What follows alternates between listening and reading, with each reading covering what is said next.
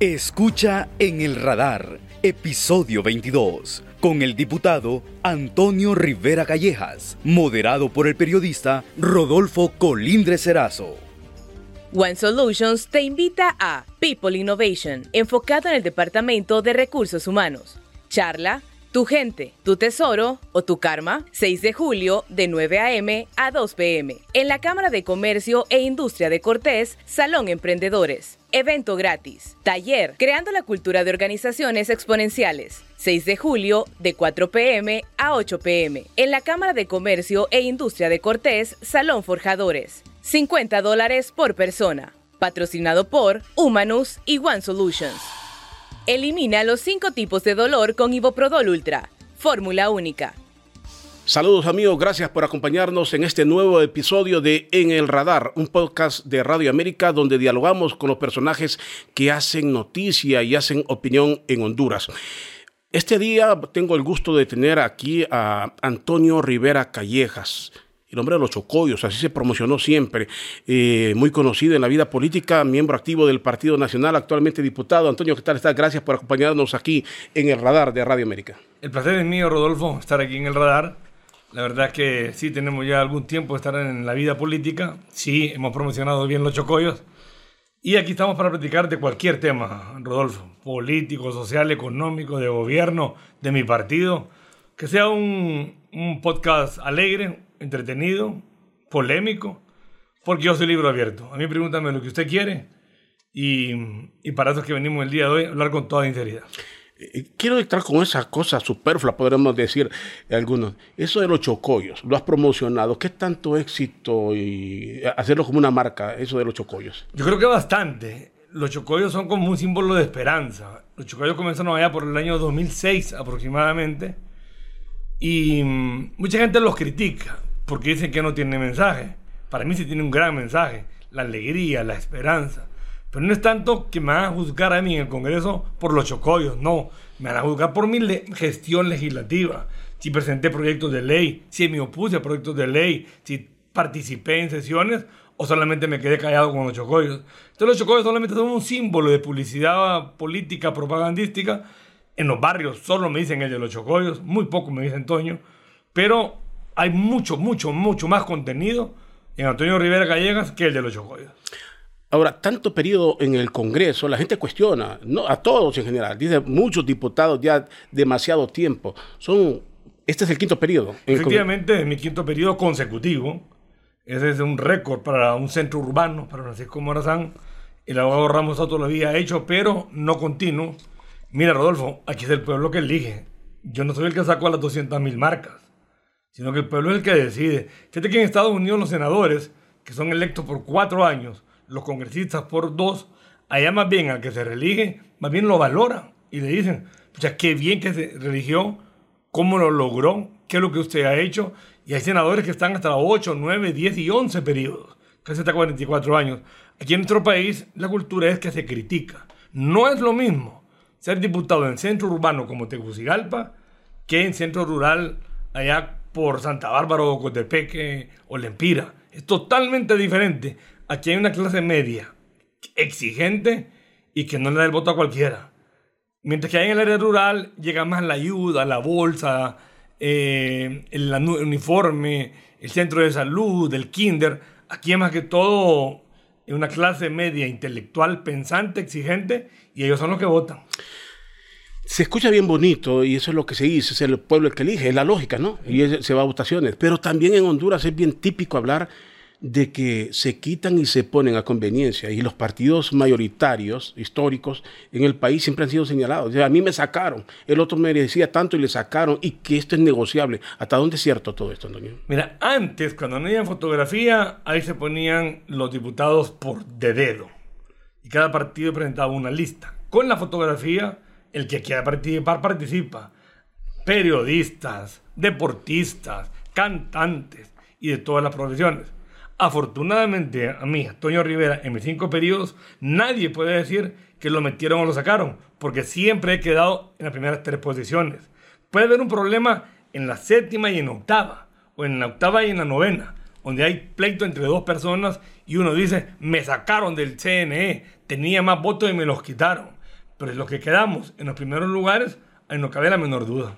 Muy bien, hablemos de otras cosas. hablemos, hablemos de gobierno. El Partido Nacional se desgastó, hay mucha crítica, hoy es una fuerte oposición, algunos la miran cínica, pero la pregunta preliminar, ¿estamos realmente mejor porque cualquier cosa después de Juan Orlando era mejor para el país? ¿O estamos igual o estamos peor? ¿Cómo estamos? Hoy estamos mucho peor que antes, pero no lo digo yo, lo dice la gente. Tú vas a cualquier barrio, colonia, aldea, centro de trabajo y te lo van a decir. La expectativa que creó este gobierno fue tan enorme de que hoy estamos, pero mucho peor que hace año y medio. Andar al mercado, Rodolfo, andar a preguntarle a cualquier persona, están arrepentidos. Yo te puedo decir, las promesas de campaña, el centro cívico gubernamental iba a ser el mejor hospital de Honduras. Se ha convertido en un búnker de libre. Que iba a bajar la canasta básica familiar, totalmente lo contrario que mejor la inseguridad. Hay extorsión, hay secuestro, hay asesinatos. La infraestructura vial, pésima por todos lados. La energía eléctrica, la gente ya no la puede pagar. Racionamientos. Yo me pregunto, al revés, ¿qué han hecho bueno que supere al gobierno anterior? Hoy la gente está totalmente decepcionada. Libre fue muy bueno en oposición y muy mal en el gobierno. No estaban preparados el pleito interno con Arrala, el problema de los colectivos que se toman siete centros de salud en un mismo día. No hay medicamentos. Es decir, fíjate que yo, yo, critico en redes sociales y me sale un libre y me dice, pero en tiempos Juan Orlando tampoco había medicinas. Sí, por eso votó la gente en contra de nosotros, porque querían un cambio, pero el cambio fue en retroceso. Entonces, en mi opinión, estamos pero mucho peor que hace un año. Ahora, ¿has escuchado la respuesta que se tiene cuando se pregunta por qué tal cosa no, por qué estamos así? La dictadura. 12 años. ¿Y cómo nos dejó la dictadura? El Partido Nacional dejó tan malo el país que este gobierno tiene esa justificación permanente de decir cómo quedamos con la dictadura. Eso es lo único que escucho. Es culpa de la narcodictadura. Es lo único que escucho. Y no puede ser. Si ellos llegaron para cambiar lo del periodo anterior, no para seguir igual.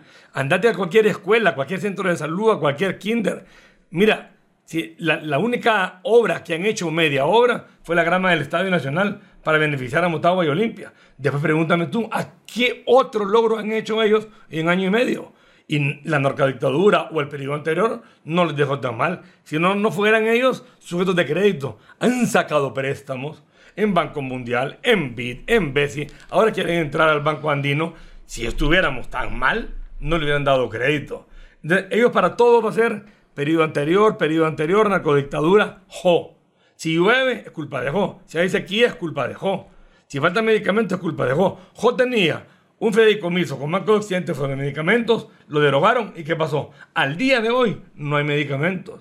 el discurso de justificación de ellos es los 12 años anteriores. Pero la gente no, los, no lo eligió para ser igual al periodo anterior. La gente lo eligió para mejorar y no han mejorado. Bueno, ahí hay mucha razón, obviamente. La gente vota porque le prometen un cambio y es lo que hay que esperar.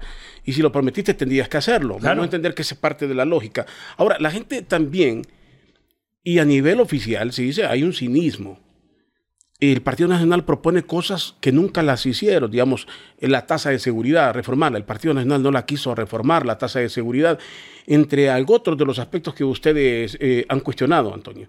Es que mira, Rodolfo, nosotros sí cometimos varios errores y eso no lo podemos negar. Sin embargo, el pueblo nos castigó a tal grado que nos dieron 500 mil votos de diferencia entre Nacional y nuestro candidato.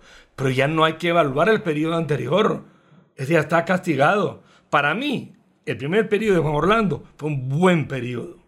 El segundo periodo no fue tan bueno porque vino la reelección y vino el fuerajo. Ahí caímos tremendamente y no pudimos levantarnos. Pero ¿por qué va a juzgar a usted a Suazo Córdoba o a Ascona o a Maduro o a Pepe? Juzga al actual. ¿Qué han hecho ellos en un año y medio? ¿Qué han hecho? ¿Qué promesas han cumplido? ¿Está mejor hoy Honduras que hace un año? No, no lo está. ¿Está peor? Sí, mucho peor. No es cinismo. Cinismo es prometer y no cumplir. Ese sí es cinismo.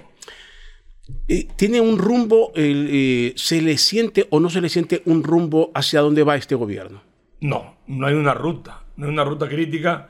Hasta ayer fue que sacaron una media cadena estableciendo unas contradicciones que por un lado van a dar terrenos forestales, pero por otro van a ejecutar órdenes de desalojo y sobre todo criticaron al Congreso, al Congreso de ellos.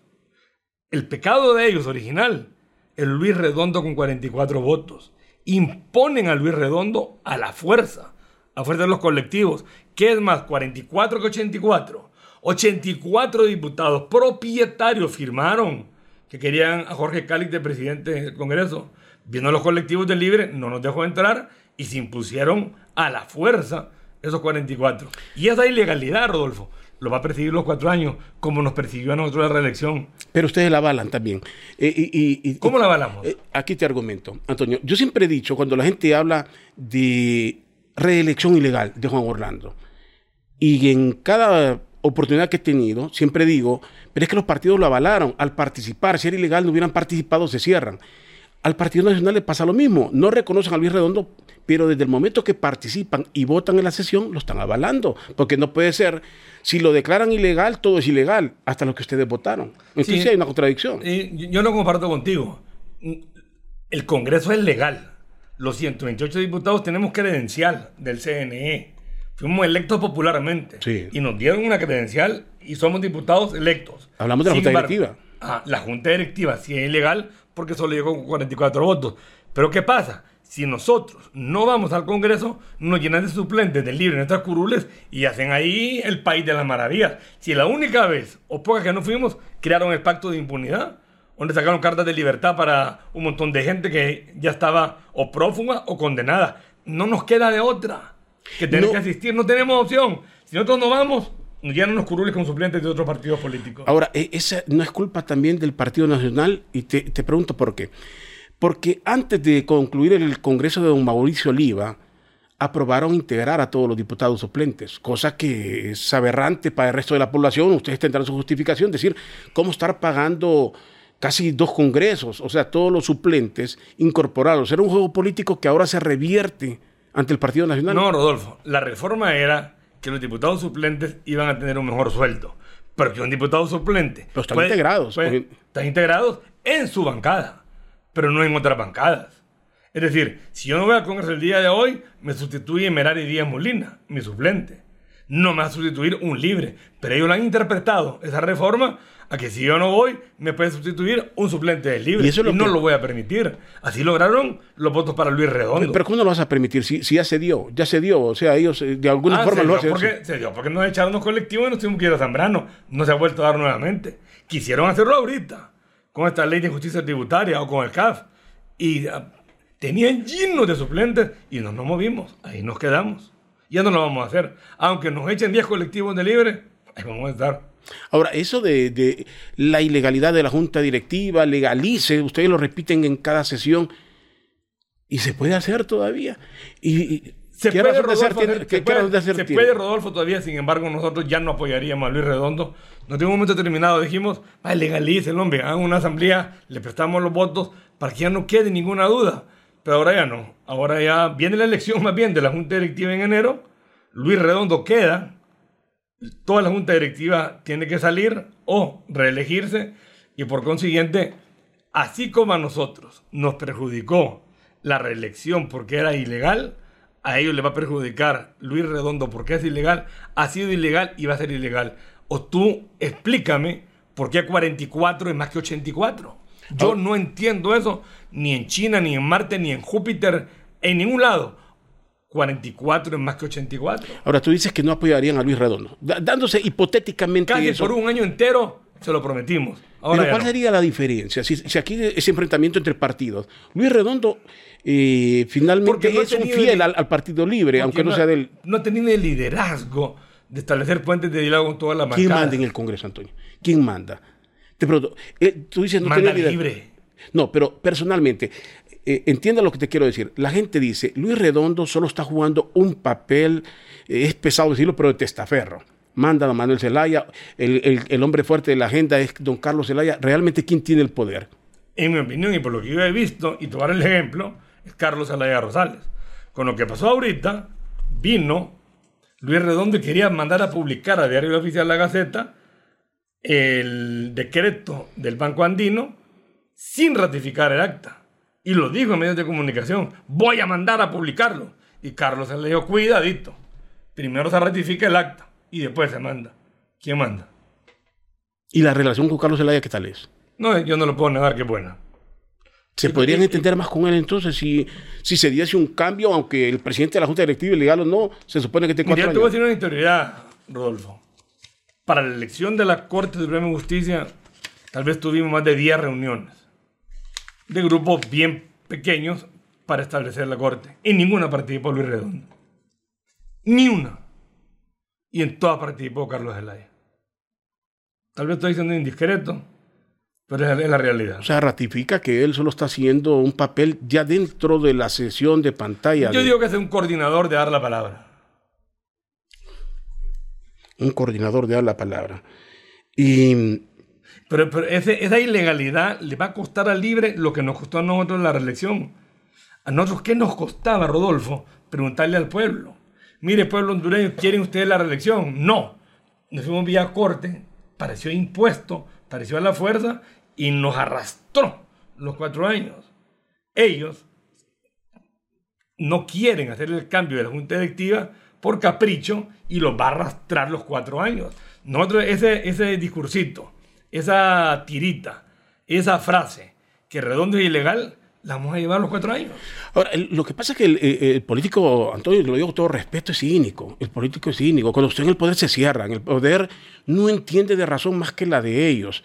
En la llanura se miran las cosas diferentes. Ellos están como ustedes estuvieron en algún momento determinado. Yo, no diría la palabra cínico porque es muy fuerte, pero yo sí diría que como que nos meten helio y que que nos inflamos y después ya no escuchamos. Mira en mi caso qué, qué paradójico, mira qué contradictorio en mi caso, Rodolfo. El 12 de diciembre del 2012 yo voto en contra de la institución de los cinco magistrados de la Corte Suprema de Justicia. Y me echo un speech ese día en Congreso, creo que el mejor que me he echado en 20 años. Y alego por qué no pueden ser sustituidos. Hago algo bueno, inclusive voy en contra de la línea partidaria en ese momento y me siento que estoy haciendo las cosas bien por Honduras. Y tres años después pido la reelección. Hice las del pato. Sí. Recordamos esos hechos. O sea, fui a promover que el 239 constitucional, que la gente pudiera hablar de la reelección. No pedimos la reelección, porque esa le pidió Callejas, que esté en la paz del Señor, pero sí pedimos el otro párrafo.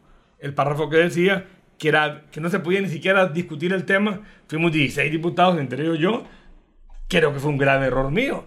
Como en el 2012 me voy directito, literal, apegado a la Constitución y demuestro una gran valentía porque muchos de mis compañeros me dicen, Toño, hay que votar destituyéndolos.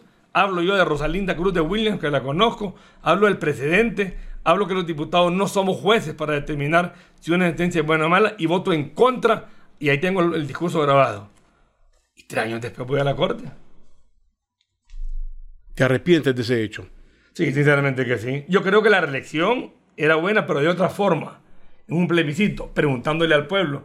Pueblo hondureño, ¿quieren ustedes la reelección? Y creo que se hubiera ganado Rodolfo. Porque Mel en ese momento que la reelección entre Partido Nacional y Libre votaron por un sí, se hubiera ganado. Pero lo hicimos por la cocina. Lo hicimos a la fuerza. Y eso nos mató los cuatro años. Te pregunto algo que es delicado. Voy a entender lo delicado. Entenderíamos que esa ambición política los hace cometer un error, pero en el ambiente se maneja que habían compromisos muy fuertes a nivel de narcotráfico y que de esos hay juicios en Nueva York, obviamente, y que no se tiene que esperar el fin de esto. Si sentís que había algún tipo de presiones de esa naturaleza. No, en el caso mío muy particular. no. infiltra- muy, pero del partido o de gobierno infiltrado. No, tampoco. No lo sentí en aquel momento. Yo digo que muchos actuamos de esa naturaleza por comodidad y otros por temor. Creo que esas fueron las dos cosas que afectaron a la alta dirigencia de mi partido. Muchos estábamos bien cómodos y otros tenían temor a algo, no sé si a eso o a otras cosas. Yo he tratado de descifrar el por qué lo hicimos de esa manera y esa es mi única conclusión. Que los que éramos pensantes o somos pensantes y que teníamos amor al partido que crecimos en el partido y que nos equivocamos, ya lo hicimos por comodidad o por miedo. Pacto de impunidad ayer para algunos diputados que se vieron, tuvieron que enfrentar la justicia o no concluyeron los procesos, pacto de impunidad se habla en el actual gobierno. Los mismos errores. Ahí, sí te, casos- ahí- ahí sí te corrijo totalmente, Vale, Rodolfo. muy bien. Porque el pacto de impunidad de los diputados del Fondo Departamental no es así. Pero es que no se llamó. O Así sea, lo- no, no, el, pueblo le llama pacto de impunidad. Sí, Todo-. Todas esas leyes tienen un nombre, eh, Sí. obviamente lo sabemos. Y así lo han vendido. Sí. Y, pero te lo voy a explicar, aunque me tarde un poquito. El pacto de impunidad es que la liquidación del fondo departamental tiene que ir primero al Tribunal Superior de Cuentas. El Tribunal Superior de Cuentas lo audita y mira si hay irregularidades civiles o administrativas, lo manda a la Procuraduría. Y si no lo manda al Ministerio Público, si hay penal. Y el Tribunal de Cuentas le dice, mire, usted en esa escuela se equivocó, gastó más de un millón de lempiras. Usted se echó un millón de lempiras, entonces págalo y págalo con interés. Está pagando. Ese no es pacto de impunidad. Se que el Tribunal Superior de Cuentas investigue y que diga si hay responsabilidad civil, administrativa o penal. Eh, Entiendo el procedimiento. sí es pacto de impunidad. Eh, Entiendo el procedimiento, Antonio. Entiendo el procedimiento. Y entiendo la legalidad del procedimiento. Pero no son iguales. Pero lo que te quiero decir, ¿qué se interpretó en aquel momento? pacto de impunidad. ¿Qué se interpretó? Que se le- e- ese procedimiento que parece lógico era como alargar un proceso. Alargar un proceso para que, para que se, se durmieran los casos y no, no- avanzaran. Si tú lo quieres interpretar así, sí. No, yo no. la- eh, hubo una interpretación muy generalizada Ok, sobre eso. Pero no como este pacto de impunidad, donde había gente ya condenada, ya con sentencia firme, que ya no le cabía ningún recurso, que unos que estaban prófugos, otros que estaban en Nicaragua. Totalmente diferente. No, no, en el pacto de impunidad eh, del Fondo Departamental no había nadie preso. Y fueron a juicio. Aquí sí había gente presa o prófuga. Te pregunto, Antonio, eh, estamos escuchando todo esto y cómo hay ataque y contraataque. Y pareciera posiciones irreconciliables, no de enemistad personales, pero sí políticas.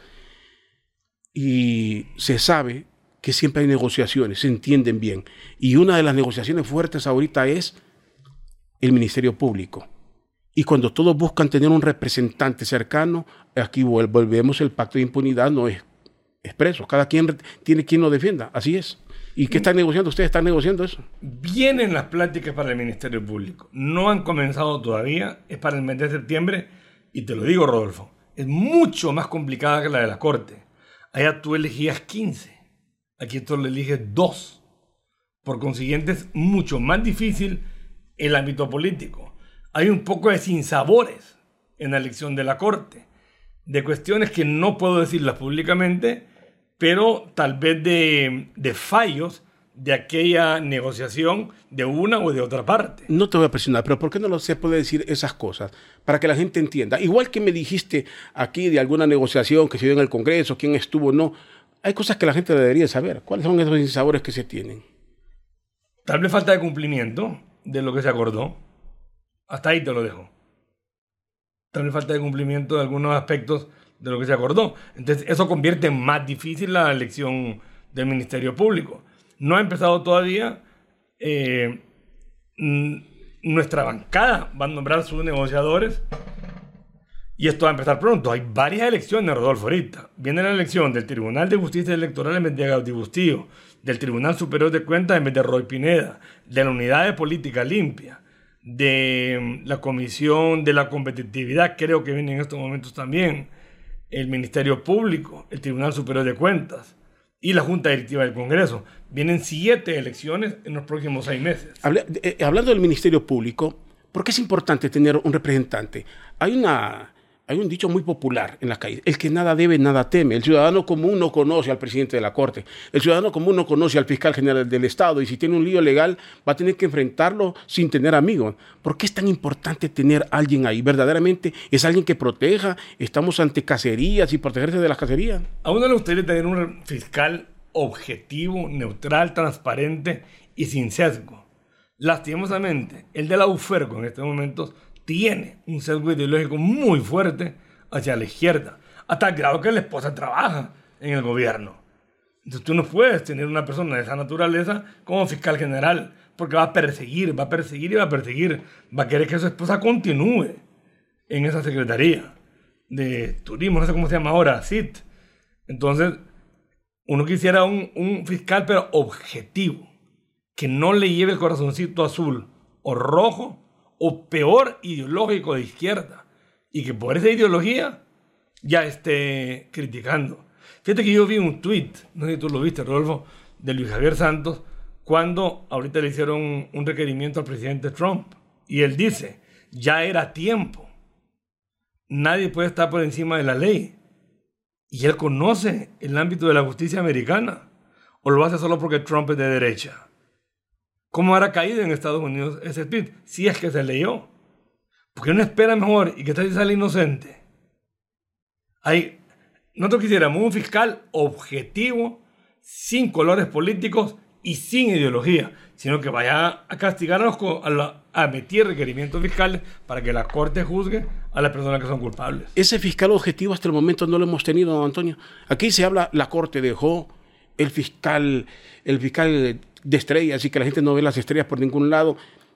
¿Hemos tenido algún objetivo en, en este momento? Sí, yo creo que el actual fiscal ha sido de los más objetivos, a tal grado que casi todos los requerimientos fiscales fueron un 90% a gente del Partido Nacional. Aunque tiene, un, tiene una imagen de rechazo muy generalizada, Antonio. No yo, creo que, la, yo creo que la huelga que pasó hace poco, Rodolfo, donde él no salió a creo que eso lo...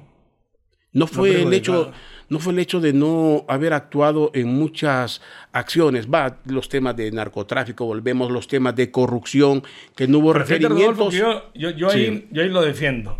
Si él hubiera metido un requerimiento fiscal por narcotráfico a un alto personaje del gobierno, no lo hubieran podido extraditar. No lo hubieran podido extraditar. Te hubieran dicho, lo hizo a propósito. Y si no lo hizo. Pero te ampara la ley. Y si no lo hizo. Pero te ampara la ley, obviamente. Sí, pero la gente aquí en Honduras va a decir que fue por debajo de la mesa. Se pusieron de acuerdo para que le hicieran el requerimiento para no llevarse a los Estados Unidos. ¿Y en casos de corrupción? Hablando en general. Pues yo creo que los casos emblemáticos de corrupción, creo que sí se emitieron requerimiento fiscal, desde los hospitales móviles hasta cualquier otra cantidad de, supuestos casos de corrupción. El último que yo escuché, la denuncia de ayer o de antier de la tasa de seguridad, pues acaba de llegar hace dos días. El, el, caso de, hablando de corrupción, cuando el CNA, el CNA es una institución y tú lo sabes, la aplaude el que esté en oposición y, la rechaza el que esté en el poder. ¿Cómo calificas eso? Eh, es que aquí depende a quién señale para que alguien salga bien parado. la, semana pasada, señor Familión, sí. y todos aplaudieron de la oposición, pero ayer señalaron tanta seguridad, aplaudieron todos los del gobierno. Entonces, parecía que había equitativo. Sí. Porque la semana pasada, cuando denunció. Pero tiene credibilidad. ¿Para ti tiene credibilidad? Yo, Creo, yo creo que sí, creo que tiene credibilidad y sobre todo internacional. Creo que tiene mucha credibilidad internacional. Nacional no sé. Más bien, a ti te hago la pregunta. Más bien, ¿tú cómo lo miras? Si tiene bastante objetividad.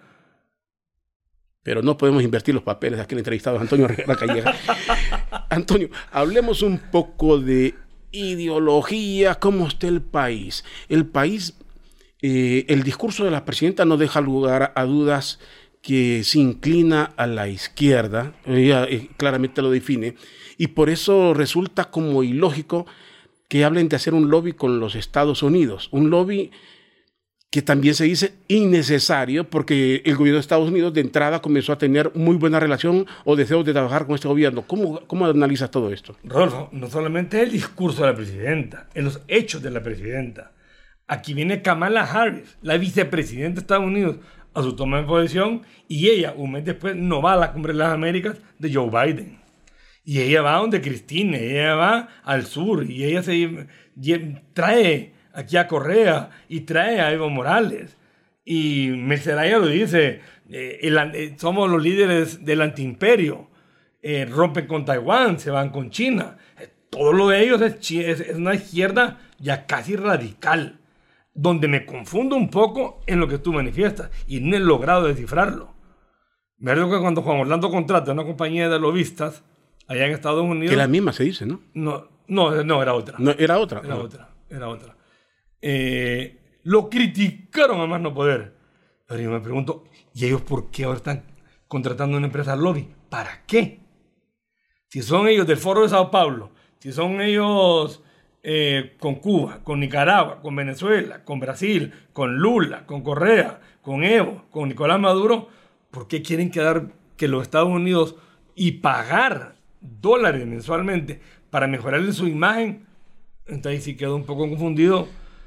No sé, no sé cuál es la respuesta. No, no, no lo sé. Aún sin que un ciudadano sea muy leído, creo que todo el mundo entiende que Estados Unidos eh, es la potencia que se disputa con China continental. Honduras rompe con Taiwán, que es el consentido, llamémosle de esta forma, del, gobierno de los Estados Unidos. O sea, Honduras está, se va el lado contrario. De hecho, la presidenta ha viajado a, China continental en, en, relaciones fijas. Si ese es el panorama, si esa es la ruta que sigue, ¿hasta dónde puede tener éxito un lobby en los Estados Unidos? Es muy buena pregunta porque ellos van a elecciones. Ya empezó el tema, la etapa de las primarias, ya comenzó y si llegara a ganar el presidente Trump o Ron DeSantis que son los dos más fuertes en el Partido Republicano, versus Biden o Kamala Harris, creo que el lobby va a quedar en nada. Porque Trump anda con medias tintas. Creo que si gana el Partido Demócrata, creo que sí pueden tener un poquito de éxito de lobby en tratar de conseguirles ayudas en el Senado, en la Cámara de Representantes, mejorar la imagen de ellos. No lo sé. Eh, sinceramente, a mitad de año, creo que es un dinero que están desperdiciando pero tal vez tengan algo que nosotros no sepamos. ¿Para qué ese lobby? ¿Para qué? ¿Para que los congresistas y senadores vean, vean bien a doña Xiomara? ¿Para una posible reelección? ¿Para una constituyente? ¿Para empezar a ablandar el camino de que el Congreso Nacional no sirve, no nos deja trabajar? Y entonces que tiene que venir una muerte cruzada como en el Ecuador y disolver el Congreso y convocar a constituyente y que los gringos no respinguen. ¿Será por ahí? No lo sé. No lo sé. Aquí estamos suponiendo. Hablamos, hablamos de un tema más. El político. En el tema político, ¿qué? ¿Este gobierno se irá a afianzar de cualquier forma? ¿Dará elecciones? ¿Tienes convicción de que acá habrá elecciones y nadie podrá maniobrar desde, desde el poder? Yo tengo un temor muy fuerte, Rolfo, es que lastimosamente este gobierno va en capa caída, viene en picada libre. Y sobre todas las cosas, no tienen liderazgos sólidos. Si tú me mencionas a alguien afuera de Xiomara Castro y Mel Zelaya, te lo creería. No han formado líderes. Sus dos grandes voceros eran Jorge Cáliz y Beatriz Valle, los dos prácticamente marginados surge de vez en cuando. Lo consideran nacionalista, Jorge Cárix, lo ubican casi dentro del Partido Nacional, aliado de ustedes. No, no aliado de nosotros, sin embargo lo tiene marginado. Lo que yo te digo, que la vocería de ellos en oposición era Jorge y Beatriz, hoy ya no tienen buenos voceros ni siquiera para su defensa. Ahora que sale Grío, Salgado, Harry, que no tienen esa contundencia que tenía Jorge y que tenía Beatriz. ¿A quién vislumbras tú como un posible, posible candidato presidencial de libre? Héctor no puede por lado de, consanguinidad. Doña Xiomara no puede porque criticó tanto la reelección. Mel tampoco puede. Entonces se vislumbra ya. Y no tiene ninguna posibilidad de manipular. Sabemos que son reformas constitucionales. De que se dé una, una reforma forzada para que pueda participar, donde se eliminen los lazos de consanguinidad. Yo no la miro el día de hoy y creo que no la miro primero porque nosotros nos vamos a oponer. Y si nosotros, nosotros tenemos la llave para cualquier reforma constitucional para llegar a 86. Pero sobre todo les ha dado tan fuerte el tema del familión que no creo que llevarían a alguien más del familión, porque el pueblo hondureño les ha dado duro en ese tema. De la única que se mira ahí, que sobresale un poquito, es la ministra de Finanzas, Rexy Mocada. Entonces, a mí sí me da mucho temor. ¿Y con ella hay confianza o, la ven una mujer muy radical y muy apegada a las líneas de don Manuel Zelaya? No, yo la veo muy radical, eh, sobre todo en esto del tema de la ley de justicia tributaria, lo que le he logrado escuchar. Yo estuve con ella también platicando cuando yo era parte de, la Comisión Electoral del Congreso, pero ojalá que la pongan, ojalá que ella sea la candidata de libre. ¿Por qué fácil debe ser? Pareciera. Me pregunto porque cuando, hay, cuando un partido contrario presiona o, promueve otro candidato es porque considera que es el fácil. Si tú me preguntas a mí, ¿a quién me gustaría enfrentar, ya sea a Rixi o a Héctor Zelaya? Porque, sería porque serían fáciles, debe ser. Porque creo que los podemos vencer los pueden vencer. pero ¿y el Partido Nacional? ¿Qué posibilidad tiene? O sea, después del desgaste, porque es, el desgaste es real, todos los partidos se desgastan en el poder, pero el Partido Nacional le suman tantas cosas que no están claras todavía, tema de narcotráfico, tema de corrupción, hay tantas cosas, ¿qué posibilidad tiene el Partido Nacional? Mira, el partido es un partido grande, es el partido que tiene más alcaldías en todo el país. De las 298 corporaciones municipales, 143 son del Partido Nacional, como 90 del Partido Liberal y 50 de Libre. Hoy por hoy somos el partido con más corporaciones municipales. ¿Que estamos golpeados por el tema del narcotráfico? Sí, estamos golpeados. ¿Que nos podemos recuperar? Nos podemos recuperar. Ahora bien, lo ideal, por la forma que son ellos, por la forma que están disfrutando el poder, se va a necesitar de una coalición electoral. Se van a necesitar nacionalistas, liberales y PCH juntos para poder sacarlos. Ustedes se podrían aliar. Entonces, eh, ningún es la opinión mía personal, claro, Adolfo. Mucha gente lo está hablando, que nadie gana solo. O sea, se cae. Yo no sé, o sea, ningún partido es fuerte, ningún partido tiene un liderazgo. Ya todos dependen de una alianza. Mira, yo acabo de ver una encuesta hace poco, en la que no se publican. El primer partido político en Honduras, el no hay. Más del 50% dice ninguno. Luego sigue el Partido Nacional como con 24, luego sigue Libre como con 16 y Liberal como con 15. Más de la mitad del hondureño dice ninguno. Entonces tú ocupas hacer alianzas. Ellos creo que van a tener mucha ayuda de los países de izquierda que son solidarios, sobre todo de China. Ahora van a tener dinero, pero el pueblo cuando vota contra una persona va a recibir la bolsa, el piso, el techo, la ayuda y va a votar por la otra persona. Me acordaste a José Saramago, ensayo sobre la lucidez. ¿Lo leíste? No, no lo leí. De un proceso electoral, de procesos electorales y el mayoritario siempre fue el, el, que no tenía partido. Y los que perdían decían, esos eran mis seguidores, lo que pasa es que no los pudimos movilizar. Entonces se peleaban a los que no habían votado sin aceptar que era un desencanto general que tenían. ¿Quién se quiere aliar al Partido el, Nacional? ¿Crees que alguien se quiere aliar al Partido Nacional? Eh, te digo, te digo, yo entiendo tu sentimiento. Te digo, con la imagen que tiene, que alguien con los nacionalistas no. O, escuchas mucha gente que dice con los nacionalistas no. Yo te digo una cosa, hace un año nadie nos quería ni hablar. Y si nos reuníamos con diputados de otras bancadas, eran en lugares súper privados. Hoy ya no nos reunimos en lugares públicos.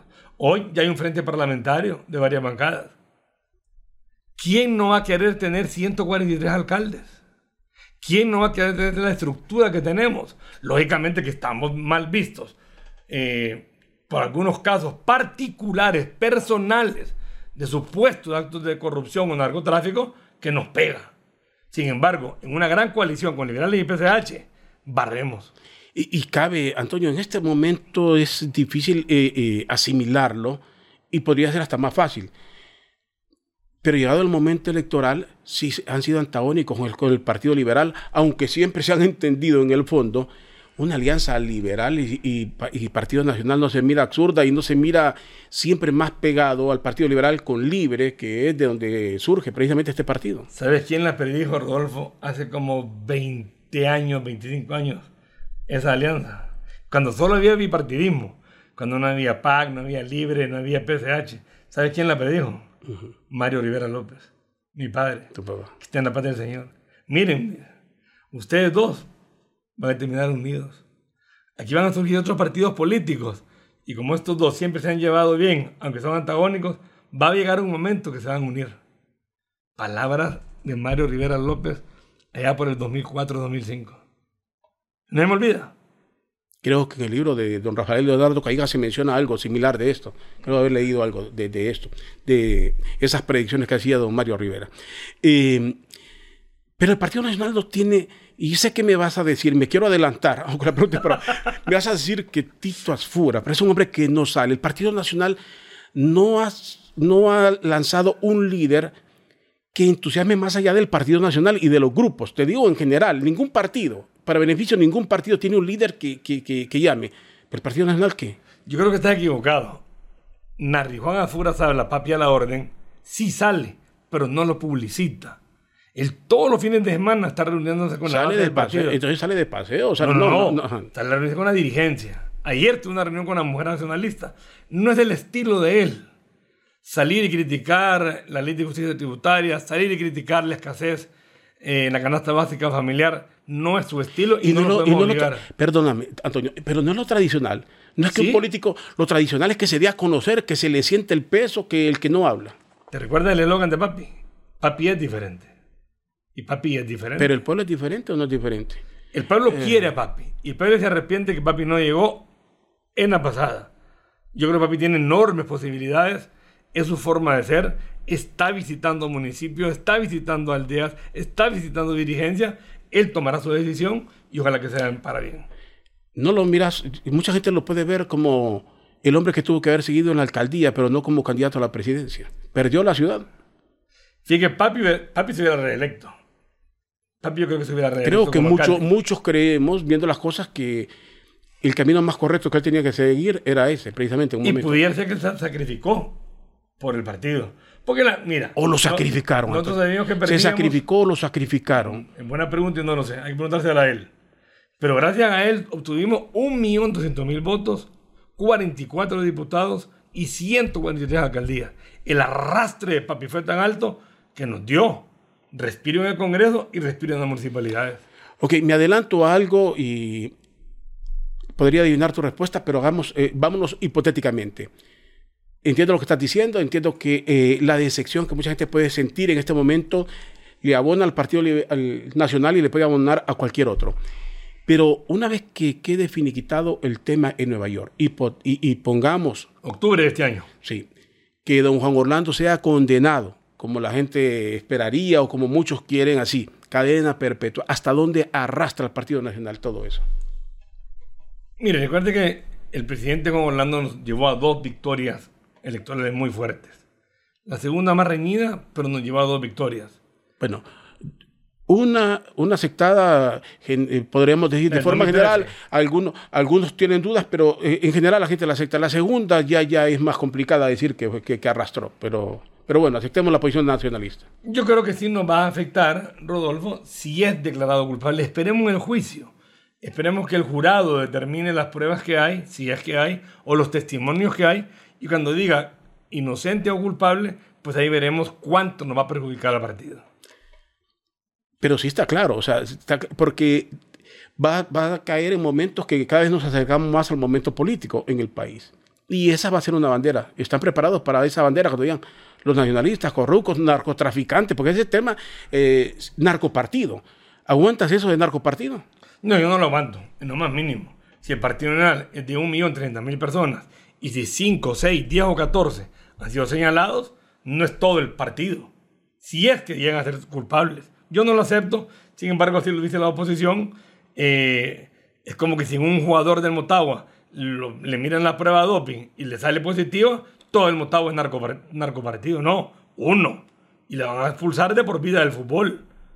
Aquí es 1, 2, 3, 4, 5, no 1.300.000. Muy bien, Antonio, me quiero despedir preguntándote algo. Ay, Antonio Rivera, para largo, vas a buscar nuevamente una otra diputación más. ¿Has pensado en, la presidencia de la República? ¿Te piensas jubilar? ¿Cuál es el futuro de Antonio Rivera no, Calleja? Descartar presidencia de la República. Esa no, Aunque me la han ofrecido, y mucho últimamente. ¿Y por qué no?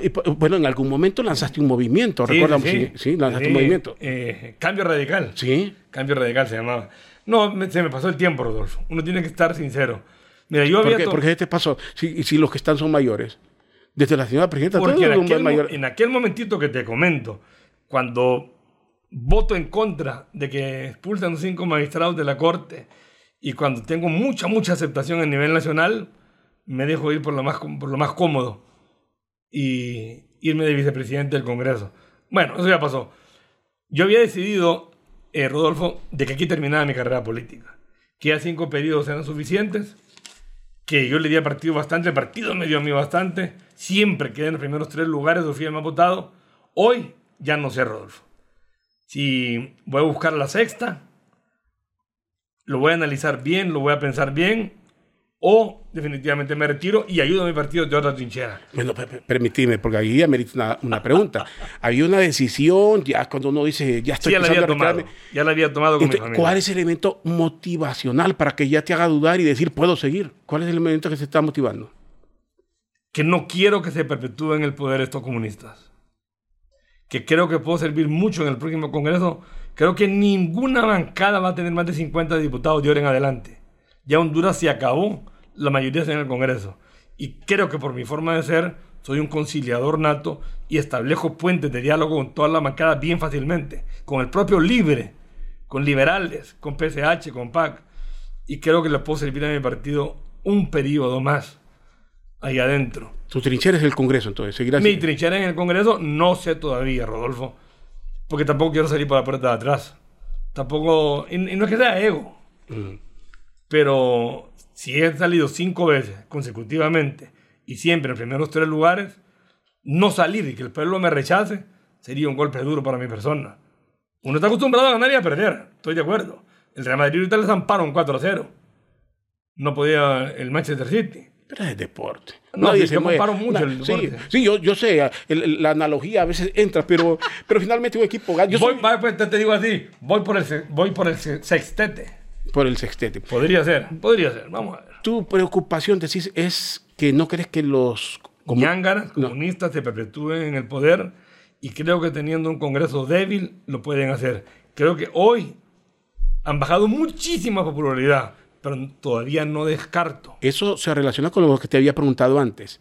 Si habrá o no elecciones, si me decías que era bien difícil en la actualidad, pero tienes el temor y ese temor, ¿qué te hace pensar? No, ¿Llevamos, ¿Llevamos el camino de Venezuela o qué camino estamos llevando? Pareciera que estamos llevando el camino de Venezuela con algunas diferencias. Y yo sé que no me van a contestar. ¿Cómo están los militares? ¿Avalarían los militares una continuidad de este gobierno o una constituyente o no la avalarían? ¿Cómo está la embajada americana? ¿Cómo está la empresa privada? Estos tres actores, aparte de la oposición, permitirían un continuismo, una constituyente y de ahí podemos seguir platicando. Los militares eh, todavía son garantías para. Antonio. Total. Mucha gente, Total, Rodolfo. mucha gente, y aquí sí te voy a decir, no, aquí no me lo preguntaste y yo te lo voy a decir, mucha gente, en las cuales me incluyo, le perdimos credibilidad a las Fuerzas Armadas. Vimos una, una institución que casi es política. Eso es lo que hemos visto en, en las Fuerzas Armadas. Y hoy están dirigidas precisamente con uno de los señores Zelaya.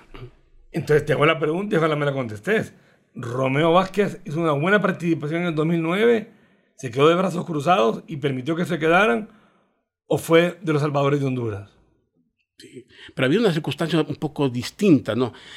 Inédita para los tiempos de la democracia, que, que se diera un, un continuismo, pero hoy es distinto. Y ¿En después de, la qué? reele- después de la reelección forzada de Juan Orlando, forzada o, o- o llamarle como la querrás llamar, la gente ve que aquí cualquier cosa puede pasar y que las Fuerzas Armadas todo lo permitieron en su momento. Pues creo que viene una generación nueva de militares. ¿En qué? Ahí, han- ¿a dónde están esos? ¿En qué? Ah, por ahí están. ¿En qué han cambiado ellos del 2009 a hoy? En nada. Se han radicalizado más. Antes medio escondían los rojo y negro. Mira, para mí este gobierno va camino a ser uno de los peores gobiernos desde que retornamos al orden constitucional. Creo que se van a los penales con el del 2006. A ver cuál es más malo. Pero la idea de ellos, de la izquierda radical, de la constituyente, ahí la tienen todavía. No se la han quitado. Allá nosotros sí nos dejamos. Bueno, Antonio, interesante. Hay cosas que están ahí en el aire y de las cuales podemos volver a dialogar más adelante según se vayan desarrollando los hechos. Así es que, Antonio Callejas, para largo, ah, hay vida, entonces, ah, para, lar- para largo es la, la situación. No, ¿no? todavía no sé. Vamos a ver. El otro año te digo. Bueno, pero si el temor es, eh, eh, es Ah, la ideología de izquierda, Si podemos me decir hubieras que preguntado hace un año, te hubiera dicho, definitivamente aquí ya llegué. Me acuerdo, ¿Sabes de qué me acordé ahí? Nuevamente, te voy a comparar ahí, no, no te va a gustar. Dori Gutiérrez se retiró hace tiempo. Y Ya hecho buena labor, y cuando- Rodolfo.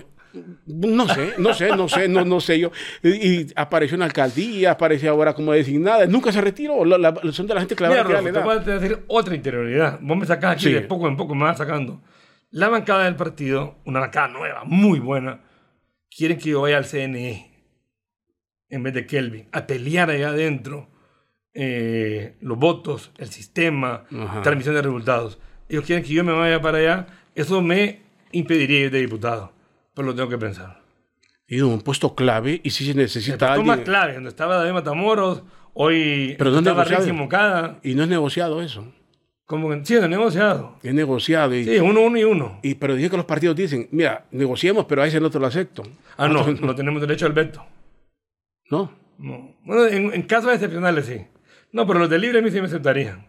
¿Por qué? Pero- Entonces ah. hay buena relación, Antonio. Ese es contradictorio. Entonces hay buena relación. Te aceptas los del libres que son, Pues. son cheros. No, no, charros tampoco. sí, hay, hay unos ahí que si me pueden... No, charros no son. Pero con la cúpula de libre sí hay una relación regular, diría yo. Entonces, no sé qué voy a hacer, Rodolfo. Si irme al CNE, si irme de diputado o quedarme con mi nieto, que lo estoy disfrutando. Bueno, qué bien, ¿vale? La de familia siempre hay que ponerle en primer lugar, pero el político es político hasta que se muere. ¿eh? Tenemos un año para decidir. Tiene Gracias. Antonio, un gusto tenerte Gracias a aquí. ti. Gracias por el- invitarme. En el radar de Radio América. Gracias, muy amable. Es el diputado Antonio Rivera Callejas, nos acompañó en este episodio de En el radar de Radio América. Muchas gracias a todos ustedes por acompañarnos. One Solutions te invita a People Innovation, enfocado en el Departamento de Recursos Humanos. Charla, Tu gente, tu tesoro o tu karma, 6 de julio de 9 a.m. a 2 p.m. en la Cámara de Comercio e Industria de Cortés, Salón Emprendedores. Evento gratis. Taller, Creando la Cultura de Organizaciones Exponenciales. 6 de julio de 4 p.m. a 8 p.m. en la Cámara de Comercio e Industria de Cortés, Salón Forjadores. 50 dólares por persona. Patrocinado por Humanus y One Solutions. Elimina los 5 tipos de dolor con Iboprodol Ultra. Fórmula única. Encuéntranos en Spotify, Deezer, Apple Podcast y Google Podcast como Podcast Radio América HN y en nuestra página web www.radioamerica.hn.